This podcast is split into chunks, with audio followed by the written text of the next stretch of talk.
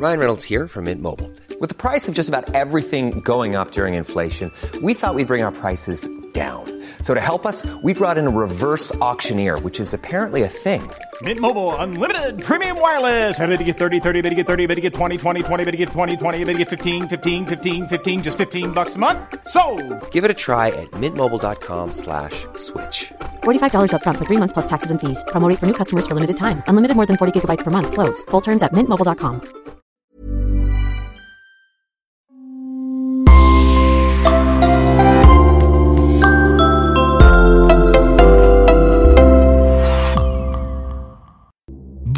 bienvenue à tous. Il était jeune, intelligent et talentueux. Li Wenliang est un ophtalmologue de 34 ans qui avait vécu en parfaite harmonie toute sa vie à Wuhan, dans la province du Hubei, en Chine. Mais à partir de décembre 2019, sa vie va prendre un tournant tragique que personne n'aurait pu prédire auparavant. Aujourd'hui, nous allons tout vous raconter sur Li Wenliang et le destin tragique de ce héros qui a tenté de prévenir et de sauver l'humanité au prix de sa vie. On commence.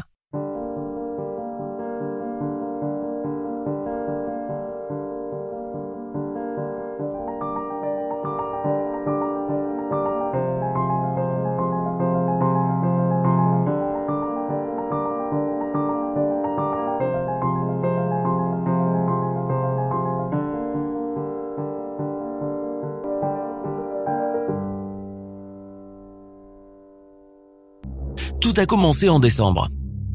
Li Wenliang ne pensait certainement pas à mal lorsqu'il a diffusé en décembre 2019 un message destiné à ses collègues sur sa messagerie personnelle WeChat. L'ophtalmologue originaire de Wuhan, de 34 ans, tentait de prévenir qu'il avait découvert que sept personnes provenant du même marché aux poissons de la ville étaient contaminées par une sorte de virus inconnu qui ressemblait beaucoup au SRAS.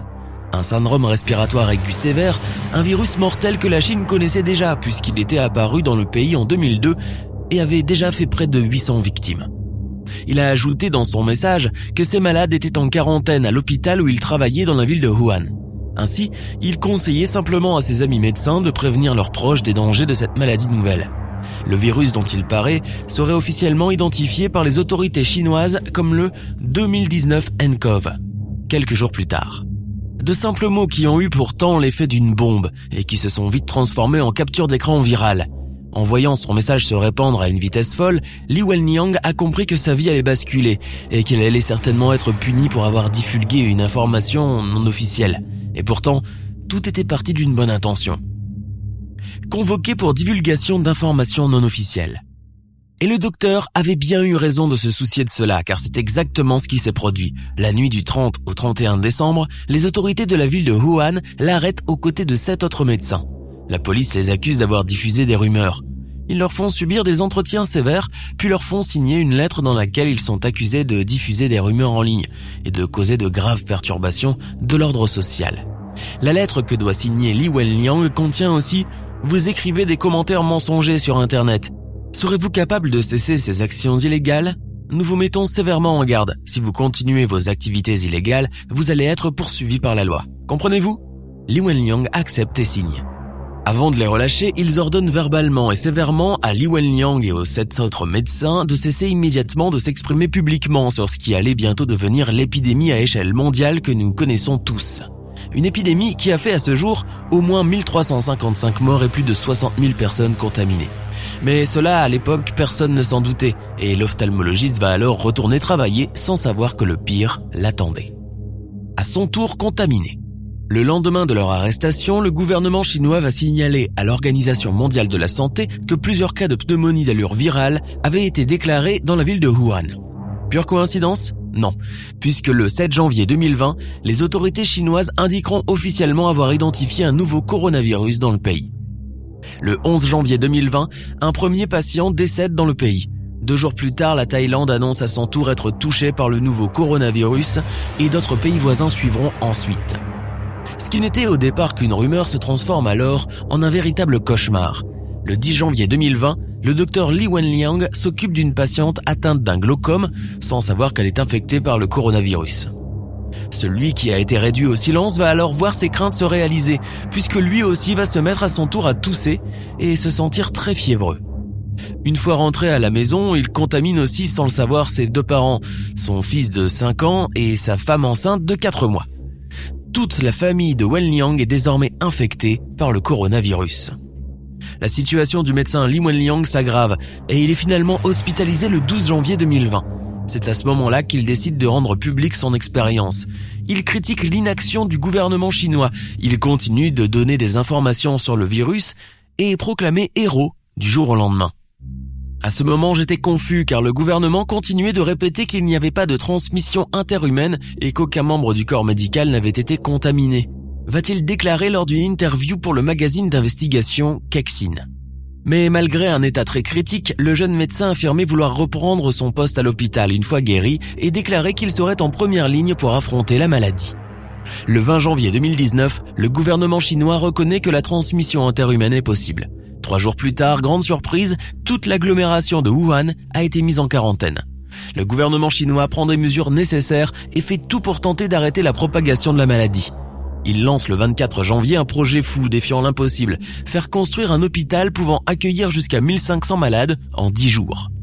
Le 28 janvier, la Cour suprême de justice de Pékin juge que le pays aurait pu mieux faire face à l'épidémie et s'y préparer si la rumeur lancée par le docteur Li Wenliang avait été prise au sérieux.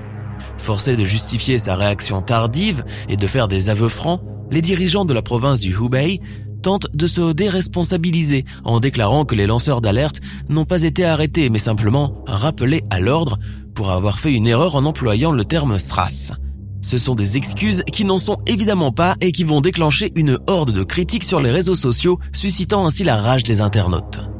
En revanche, pour sa part, le maire de Wuhan s'est excusé d'avoir retardé la diffusion d'informations sur le coronavirus dans une interview à la télévision chinoise. Néanmoins, il a rappelé qu'il n'avait rien pu faire car il n'avait pas reçu l'autorisation de l'État. Et le 30 janvier, vu la vitesse à laquelle se répandait le coronavirus, ce fut le tour de l'OMS de décréter l'urgence sanitaire mondiale. Depuis, la position du gouvernement a radicalement changé. Les lanceurs d'alerte, comme le docteur Li Wenliang, sont passés de menaces pour les autorités à des anges en blanc, tels que l'opinion publique les a qualifiés. Quant à Li Wenliang, toujours hospitalisé, il ne pouvait que suivre le désastre, impuissant, depuis son lit d'hôpital. Le drame.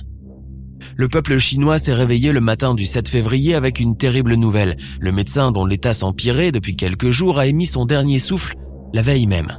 Li Wenliang, qui, au passage, attendait avec son épouse un heureux événement, a eu une fin tragique. Tragique, puisque l'ironie du sort a voulu que l'homme qui a été le premier à dénoncer le danger a été aussi l'un des premiers à s'engouffrer dedans.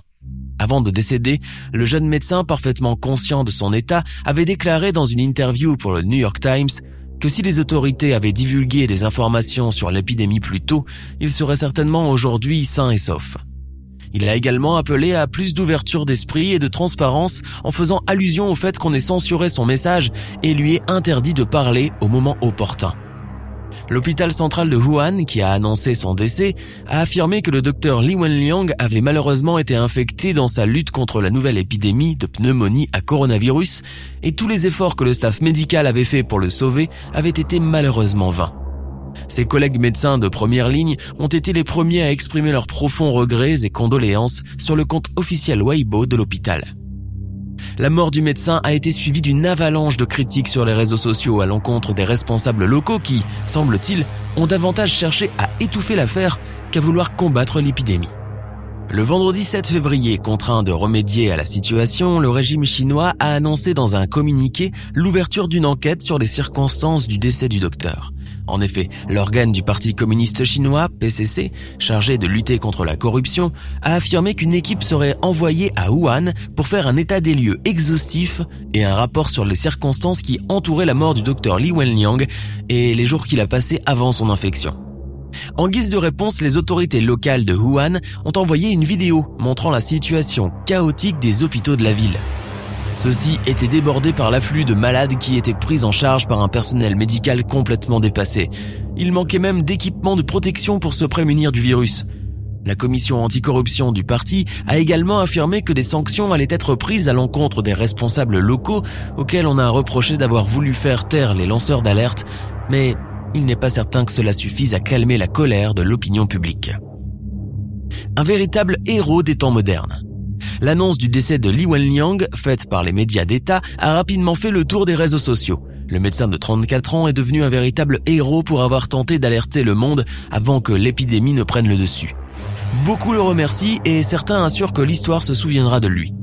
Depuis, il a plus des centaines d'images de bougies sur les réseaux sociaux pour exprimer le deuil et des messages d'adieu inscrits jusque dans la neige en gros caractères.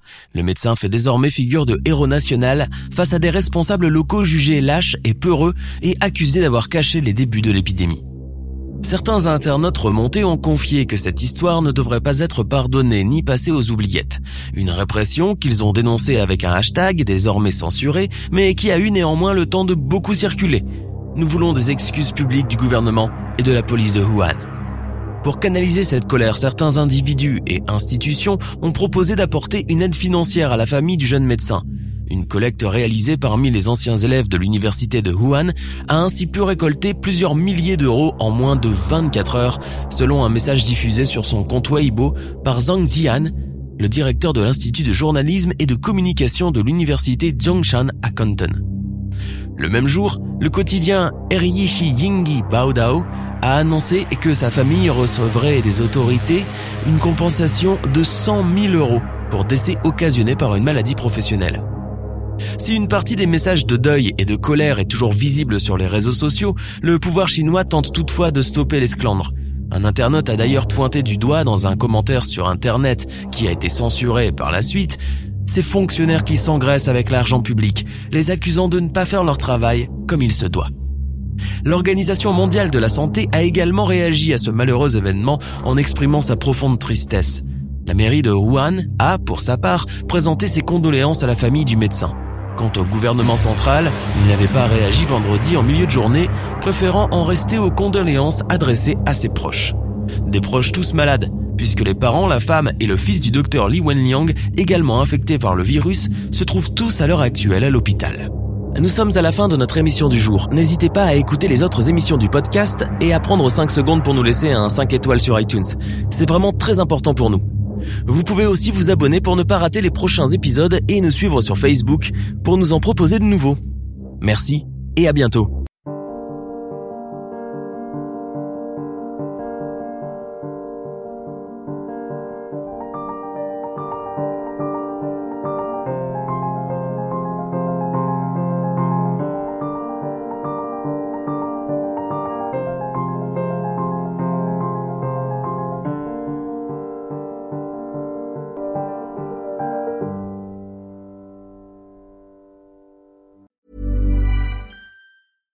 Hey, it's Paige DeSorbo from Giggly Squad. High quality fashion without the price tag. Say hello to Quince. I'm snagging high-end essentials like cozy cashmere sweaters, sleek leather jackets, fine jewelry, and so much more. With Quince being 50 to 80% less than similar brands. And they partner with factories that prioritize safe, ethical, and responsible manufacturing. I love that. Luxury quality within reach. Go to quince.com slash style to get free shipping and 365 day returns on your next order. Quince.com slash style.